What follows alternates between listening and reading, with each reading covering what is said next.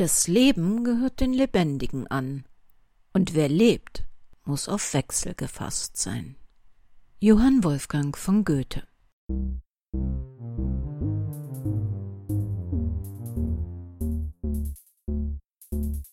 Willkommen in der Welt des Krimi-Kiosk und willkommen in der Welt von Henrietta Pazzo.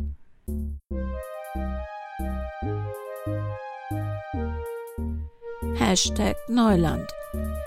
Ein Kriminalroman von Henrietta Pazzo in zwölf Episoden. Eine Produktion des Krimi-Kiosk Verlages Petra Weber in Köln.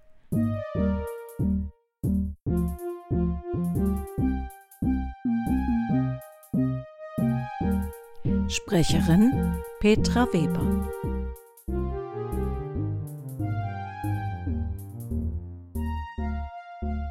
Sie hören Episode 3.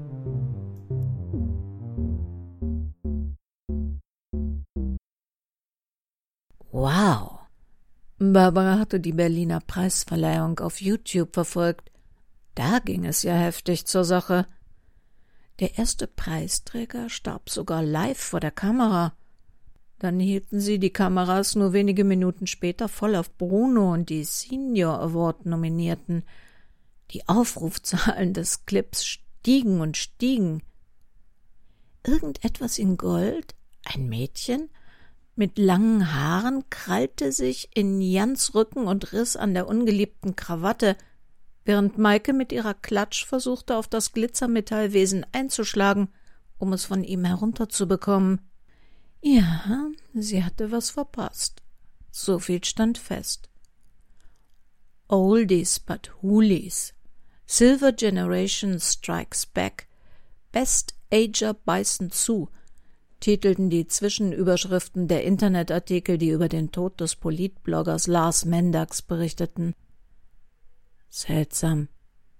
Barbara hatte weder sich selbst noch Jan, Sylvia oder Maike für Oldies oder alt gehalten. Naja, okay, im Kontrast zu den anderen auf den Fotos waren sie älter, aber das machte sie doch noch nicht zu Alten. Wozu überhaupt diese Einteilung? Weil die Majorität der Anwesenden im Durchschnitt nur halb so alt war? Trotzdem oder gerade deshalb schien sie in Berlin eine Menge Spaß gehabt zu haben, glaubte man den Fotos, die Bruno in der WhatsApp-Gruppe teilte. Was war eigentlich mit diesem Blogger passiert? Hieß es nicht, der wäre in Australien?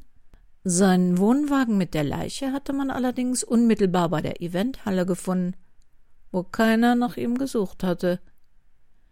Makaber, da machte man in Australien Medien und Polizei mobil, um ihm vielleicht noch zu helfen, und da stand er direkt vor der Türe nur wenige Schritte entfernt, und keiner ahnte es. Das Wohnmobil war, nachdem alle die Parkplätze geräumt hatten und die Veranstalter abbauten, aufgefallen, weil es den LKW der Bühnentechnik im Weg stand und abgeschleppt werden sollte. Tragisch.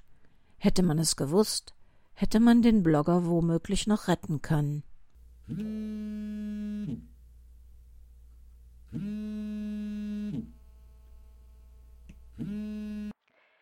Ich bin's. Wir sind noch in Berlin. Das Taxi kommt gleich und bringt uns zum Bahnhof. Ich rufe nur kurz an, um Sie an unseren Termin morgen früh um 10 Uhr zu erinnern. Ähm, ja, der Termin.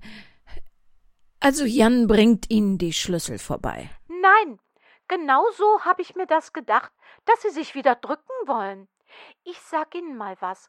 Ich habe die ganze Kanzlei für Sie abgewickelt, habe für unsere Mandanten zeitaufwendig gute, fähige Anwälte gesucht, die zu Ihnen passen, für jeden den richtigen.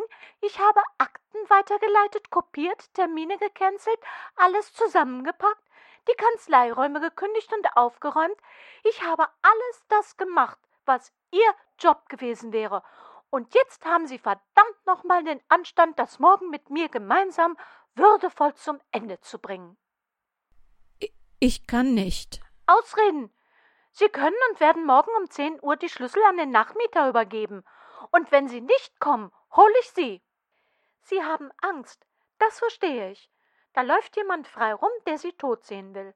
Der hat Sie das letzte Mal aber zu Hause erwischt. Nicht auf der Straße, nicht im Büro, Nicht auf der Baustelle? Begreifen Sie doch, er wollte Ihnen das Leben nehmen, und das hat er auch geschafft, wenn Sie sich jetzt weiter ängstlich zu Hause einschließen. Sie atmen noch, aber Sie leben nicht mehr. Alles, was Ihr Leben ausgemacht hat, ist vorüber, vorbei. Und jetzt warten Sie nur noch darauf, auch irgendwann nicht mehr zu atmen. Dieser jemand hat erreicht, was er wollte, wenn Sie sich jetzt nicht langsam wieder ein eigenes Leben zurückerobern. Und dazu müssen Sie raus aus der Wohnung. Das Leben ist gefährlich, lebensgefährlich für uns alle, in jeder Minute. Aber Sie, Sie sind doch schon tot. Ihnen kann man nichts mehr nehmen. Ihr Mörder hat sein Ziel erreicht.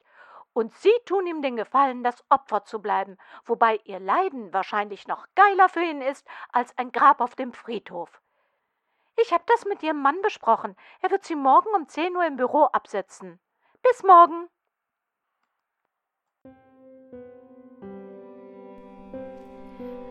Barbara zitterte. Ihre Hände umkrampften das Handy. Silvia Klammer hatte recht. So wie sie immer recht hatte.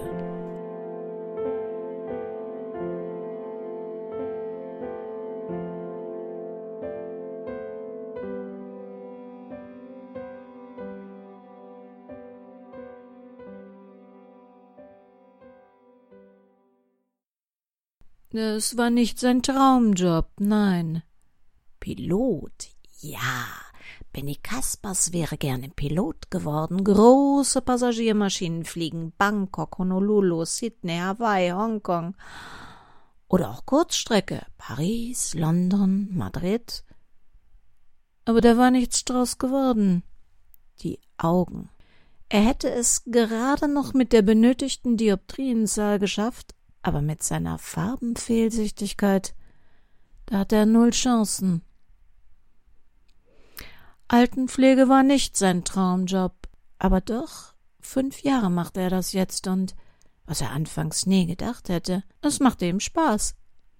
Ja, klar, das war harte Arbeit für wenig Geld, ging oft menschlich an die Nieren, und die alten Leutchen waren absolut nicht pflegeleicht. Die waren durchaus starrköpfig, motzig und ungehalten. Aber nicht alle. Die Frau Zülpich zum Beispiel, die war richtig nett, immer sehr dankbar für alles und immer ein Lächeln, trotz der normalen Beschwerden des Alters. Und was sie gelacht hat letzte Woche bei der kleinen Feier in ihrem Apartment. Seltsam. Geburtstag hatte sie nicht, sie war Skorpion, also im Winter, hatte sogar einen silbernen Anhänger am Kettchen um den Hals mit einem Skorpion. Vielleicht ein Hochzeitstag, Geburtstag des verstorbenen Mannes. Ach, das war ja auch egal. Hauptsache ein bisschen Freude haben. Sie hatte sogar Sekt ausgegeben. Wird im Casa Tramonto nicht verboten. Aber für sie war es medizinisch vielleicht keine so gute Idee. Alkohol und Blutdruckmedikamente Ach, scheiß drauf, das Leben ist kurz. Obwohl, das von der Frau Zülpich, na, das war ja gar nicht so kurz. Fast neunzig Jahre. Da konnte man von kurz wirklich nicht mehr reden. Also im Vergleich zu anderen, die viel zu früh gehen mussten. Der Motorradkumpel von ihm zum Beispiel, Eddie. Eddie war 26, als es ihn erwischte. Ja, da ist 89 ein stolzes Alter. Schön, dass die Frau Zürpich noch ein bisschen feiern konnte. Fast so, als hätte sie geahnt, dass sie schon wenige Tage später sterben würde.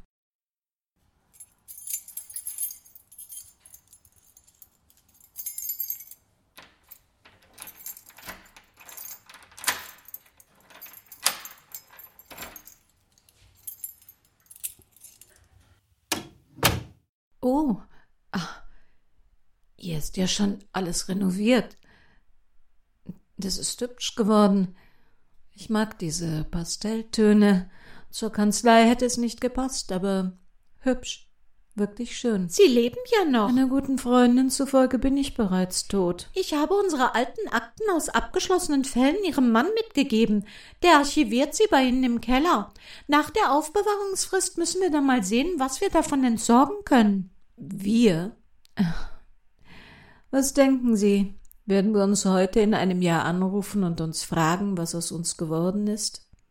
Denken Sie nicht, dass die getrennte Zukunft uns beide auseinandertreibt? Ich denke zu beidem eher nicht.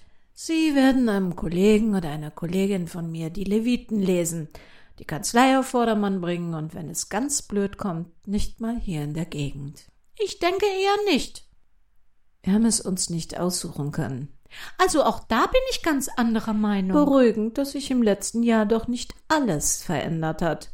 Wenigstens das ist uns zum Ende hin dann geblieben. Ich dachte, ich wäre spät dran. Wann will der Nachmieter denn zur Übergabe kommen? Wieso? Sind Sie in Eile? Müssen Sie zur Therapie? Nein, diese Woche ist die Therapeutin auf einer Weiterbildung. Super, das trifft sich gut. Wir beide werden nämlich jetzt ein paar Dinge einkaufen müssen. Einkaufen? Vergessen Sie es.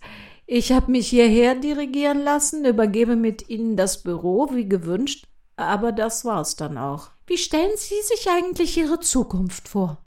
Ab jetzt auf dem heimischen Sofa? Trauerschwangerer Blick zum Fenster, aufstehen nur zur Tür, wenn der Postbote klingelt. Ich öffne den Postboten nicht. Ich öffne überhaupt niemandem mehr, der bei uns klingelt. Na toll! Das heißt, Sie gammeln ab sofort zu Hause vor dem Shoppingkanal herum? Naja, das klingt, als hätte ich eine Wahl. Vergessen? Ich bin Anwältin ohne Mandanten und in einer Stunde auch ohne Kanzlei. Sie haben angeschossen vergessen. Sie sind eine angeschossene, mehr tot als lebendige Anwältin, ohne Mandanten und ohne Kanzlei, die sich im Übrigen für zu alt hält, um ihren Hintern noch einmal hochzukriegen für einen Neuanfang. Jetzt bleiben Sie aber fair. Wie soll ich an neue Mandanten kommen? Baustellen abklappern, meinen Kollegen die überlassenen Mandanten wieder abjagen? Ah, ich könnte umschulen auf Familienrecht. Super. Scheidung geht immer.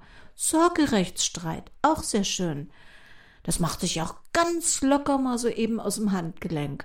Oder Medienrecht, das ist doch im Moment so in. Verkehrsrecht, juristische Welt steht mir ja offen. Wann kommt der Nachmieter? Ich will das hier hinter mich bringen. Denken Sie eigentlich wirklich, dass Sie das einzige Opfer dieses feigen Mordanschlages auf Sie sind? Ihr Mann ist seit einem Jahr komplett durch den Wind. Der sieht aus wie ein Gespenst. Haben Sie das eigentlich schon mal bemerkt? Der Anzug, den er am Samstag trug, der schlackerte ihm um den Körper und die Hose blieb nur dank eines neu gekauften Gürtels auf den nicht vorhandenen Hüften. In der Schule ist er zweimal umgekippt, aber das darf ich Ihnen zur Schonung ja auf gar keinen Fall erzählen. Am Samstag habe ich ihn zum ersten Mal seit einem Jahr wieder lachen sehen. Ihre Freundin Sabine, die Gynäkologin, die hat nicht nur 20 Kilo abgenommen, die schläft keine Nacht mehr durch und hört diesen Schuss immer wieder. Sie hat inzwischen Sicherheitsschlösser und Alarmanlagen wie im Buckingham Palace installiert, kriegt aber trotzdem alle zwei Tage eine Panikattacke. Maike, sie redet sich ein, dass alles anders gekommen wäre, wenn wir nicht nach ihr hätten suchen müssen, wenn sie sich ihrer Vergangenheit gestellt hätte und uns alles erzählt hätte, dann wären sie vielleicht vorsichtiger gewesen. Neben ihrem eigenen Trauma durchlebt sie auch ihres, und das zusammen mit Schuldgefühlen und allem drum und dran. Sie meidet geschlossene Räume. Blöd nur, dass ihre eigene Wohnung auch dazugehört und sie lieber nachts durch den Park spaziert. Bruno, Bruno hat wie ein Verrückter Tag und Nacht gebacken. Der war total neben der Spur, bis dass diese Karin seine neue Freundin wieder ein bisschen in die Normalität zurückgeholt hat. Und Frank Siebert arbeitet bis zur Erschöpfung an ihrem Fall. Fast wäre seine geflickte Ehe darüber wieder zerbrochen, weil seine Frau nämlich gar nicht versteht, was ihn dieser Fall überhaupt angeht. Und ich, ich habe hier ein Jahr die Stellung gehalten, alles in ihrem Sinne geregelt, gebetet, dass ich nicht noch eine zweite Freundin ans Jenseits verliere, habe mir so gut wie keine private Minute gehört, nur damit jeder unserer Mandanten an den für den richtigen Kollegen von Ihnen weitergereicht wird. Und jetzt, jetzt stehe ich mit Ihnen gemeinsam vor den Scherben unseres Berufslebens und ringe um einen Neuanfang. Ich fürchte, Sie glauben, nur weil mich das finanziell nicht so trifft, wäre es mir egal. Sie sind verdammt nochmal nicht das einzige Opfer in dieser Sache, und Sie müssen sich jetzt entscheiden, ob Sie nur noch auf Ihren Tod warten, ihn vielleicht sogar selbst herbeiführen, und ihrem Angreifer den Triumph ihres aus dem Leben Scheidens gönnen oder ob sie mit mir nach dem suchen, dem wir das alle verdanken. Ah, und wie stellen Sie sich das bitte vor? Wir treffen uns mit dem Laptop bei mir in der Küche und raten rum, was die Polizei übersehen haben könnte? Muss ja nicht bei Ihnen in der Küche sein. Na, dann nehmen wir doch Brunos Küche, dann werden wir wenigstens zeitgleich verpflegt. Ein Anflug von Humor. Na, dann ist die Lage vielleicht doch nicht so hoffnungslos. Nein, die Idee finde ich auch nicht so prickelnd. Ich dachte an eine etwas professionellere Umgebung. Bei Siebert. Sie sind also dabei? Ich verstehe, was Sie sagen. Ich. Ich weiß nur nicht, ob ich das kann.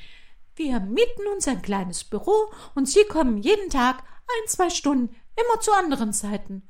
Völlig unberechenbar.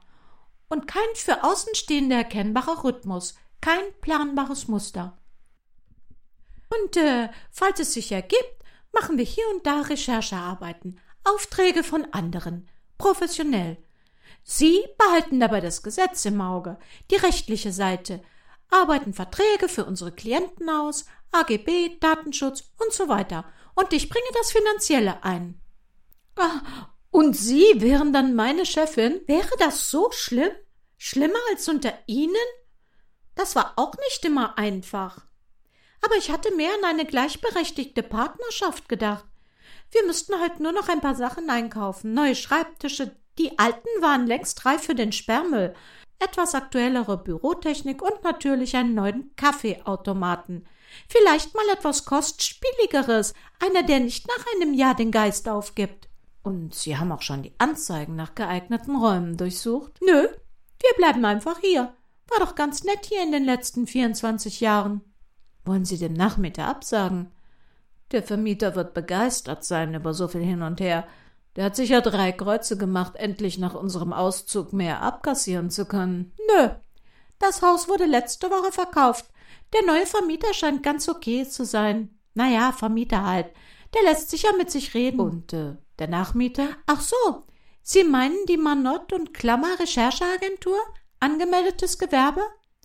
Die haben einen Mietvertrag ab morgen.